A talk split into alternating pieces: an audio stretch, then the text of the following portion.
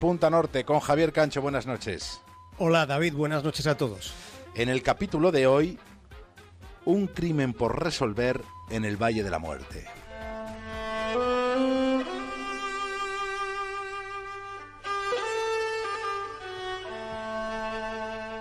El Valle de la Muerte es un paraje que está en Noruega. Digamos que es un lugar muy poco frecuentado. Durante la Edad Media estaba considerado el último rincón antes de la eternidad porque aquel era el sitio donde los noruegos del medievo acudían a suicidarse.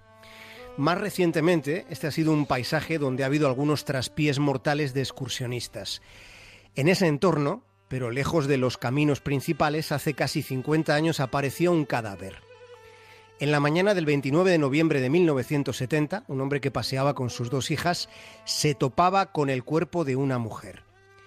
La investigación policial desde el principio se encontró con que aquel era un caso distinto, con muchas particularidades que nada tenían que ver con la casualidad.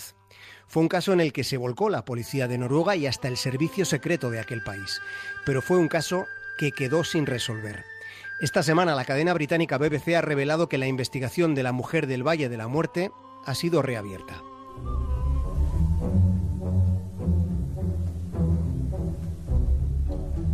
Desde el primer examen de la escena del crimen, porque aquello parecía un crimen, todo, absolutamente todo en aquel lugar resultaba desconcertante.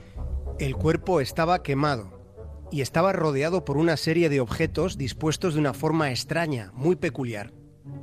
Había una sombrilla rota, un conjunto de botellas, unas botas de agua y unas medias de nylon.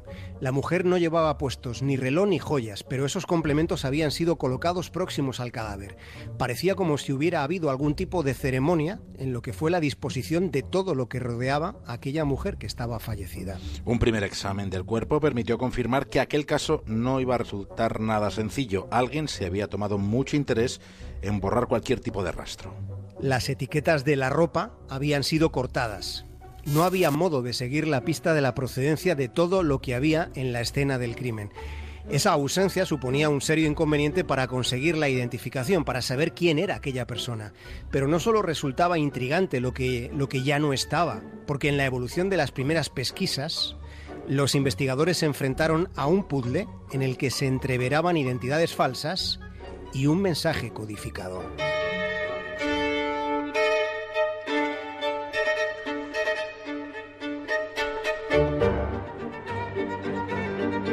Nunca se pudo descubrir cuánto tiempo estuvo el cadáver en el paraje en el que fue hallado. La autopsia sí reveló que aquella mujer medía un metro con 64 centímetros, tenía el pelo largo y de color castaño y unos ojos marrones. En cuanto a su edad, el informe forense resultaba menos preciso. Se hablaba de una horquilla entre 25 y 40 años. Recordemos que era un cadáver abrasado por las llamas. La policía localizó el hotel de la ciudad de Bergen, cerca de los fiordos, donde durmió por última vez, y allí revisó cada detalle.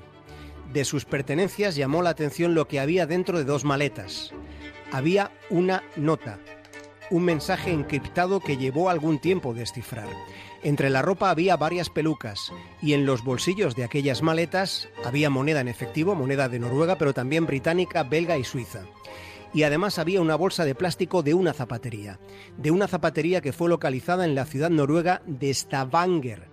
Uno de los dependientes de aquella tienda recordaba haber vendido unas botas de goma, unas botas de agua, a una mujer muy atractiva y muy elegante, según la describió. Pero tenía cabello oscuro, no castaño, por lo que los investigadores sacaron la conclusión de que en ese momento llevaba una peluca. Las botas que le vendió eran idénticas a, la que, a las que estaban en la escena del crimen. La policía también descubrió que la mujer del Valle de la Muerte se había alojado en un hotel que estaba muy cerca de aquella tienda de zapatos. En ese hotel se había registrado con el nombre de Fenela Lork. Tras esa revelación llegó la desilusión, porque pronto se comprobó que ese era un nombre falso.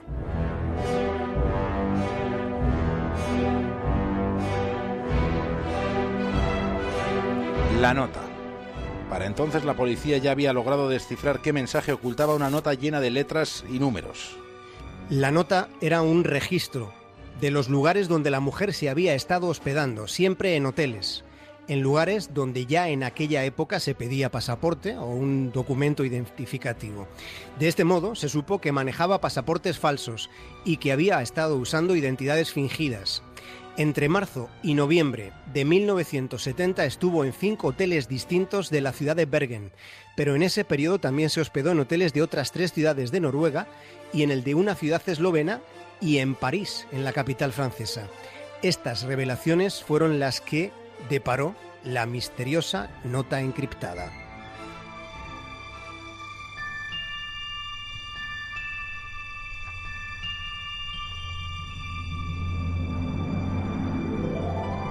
La hipótesis del espionaje. Resultaba muy verosímil que la mujer desconocida del Valle de la Muerte fuera una agente secreto. Los hechos que estamos contando esta noche sucedieron en una época intensa de la Guerra Fría, al comienzo de los 70.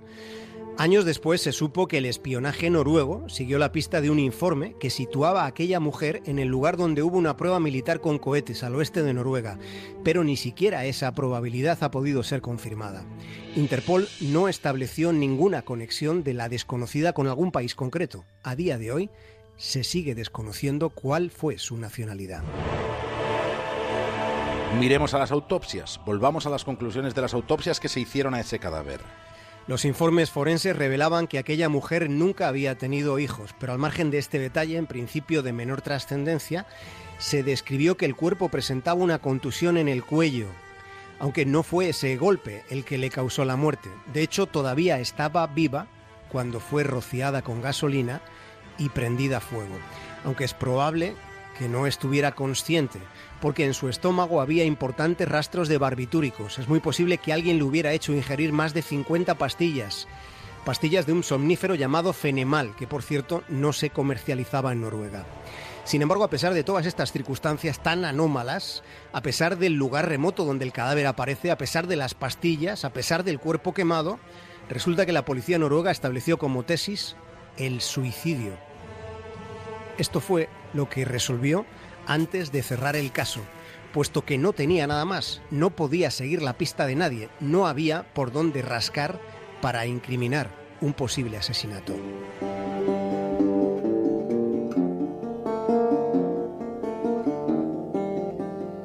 Y el caso se cerró. Pero el cadáver del Valle de la Muerte, de ese cadáver se habló y se escribió en Noruega durante décadas. Sin embargo, había una pista clave que en su momento pasó bastante desapercibida. La dentadura. La dentadura de aquella mujer tenía varias piezas de oro. Para alguien de su edad, ese detalle, pues bueno, resulta muy raro, bastante infrecuente, y además no era el tipo de trabajo odontológico que se hacía en Noruega.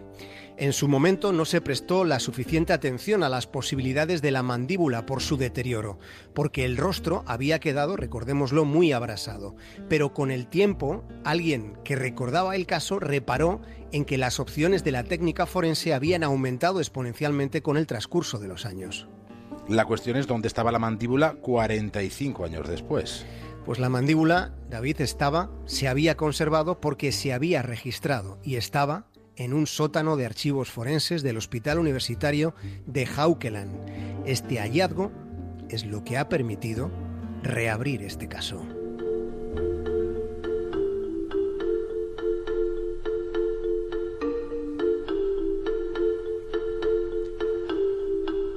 Lo primero que van a revelar esas pruebas forenses que se están haciendo es la nacionalidad de la mujer del Valle de la Muerte porque las investigaciones con ADN en este momento permiten obtener código genético, por ejemplo, de los neandertales en lugares donde ya no había huesos de neandertales.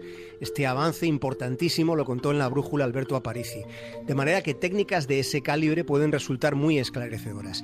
Y en este caso concreto, con análisis de isótopos de oxígeno, se va a poder saber qué secretos guardaba aquella mandíbula, por ejemplo, el tipo de agua que bebió y en qué región concreta está ese tipo de agua, Vamos a saber el lugar exacto donde nació esta mujer. Pero el análisis de ADN puede ir más allá. Después de encontrar la mandíbula se ha localizado tejido de órganos de la mujer del Valle de la Muerte. Los noruegos ya eran muy organizados en los años 70. Ahora se abre un repertorio de posibilidades con la colaboración de Interpol. Por ejemplo, aquí en España, La clave de la resolución del asesinato de Eva Blanco fue el ADN. Lo fue 18 años después del crimen de aquella joven del GT. En el caso del que esta noche nos estamos ocupando, los investigadores ya disponen de un perfil de ADN muy amplio. Y el siguiente paso es cotejar las bases de datos de ADN en toda Europa para ver si se encuentra una coincidencia o una coincidencia aproximada. Si alguien de su familia cercana está en un registro de ADN en cualquier rincón de Europa, pronto sabremos quién fue la mujer asesinada en el Valle de la Muerte. Continuará y tú nos lo tendrás que contar, Javier Cacho. Estaremos pendientes.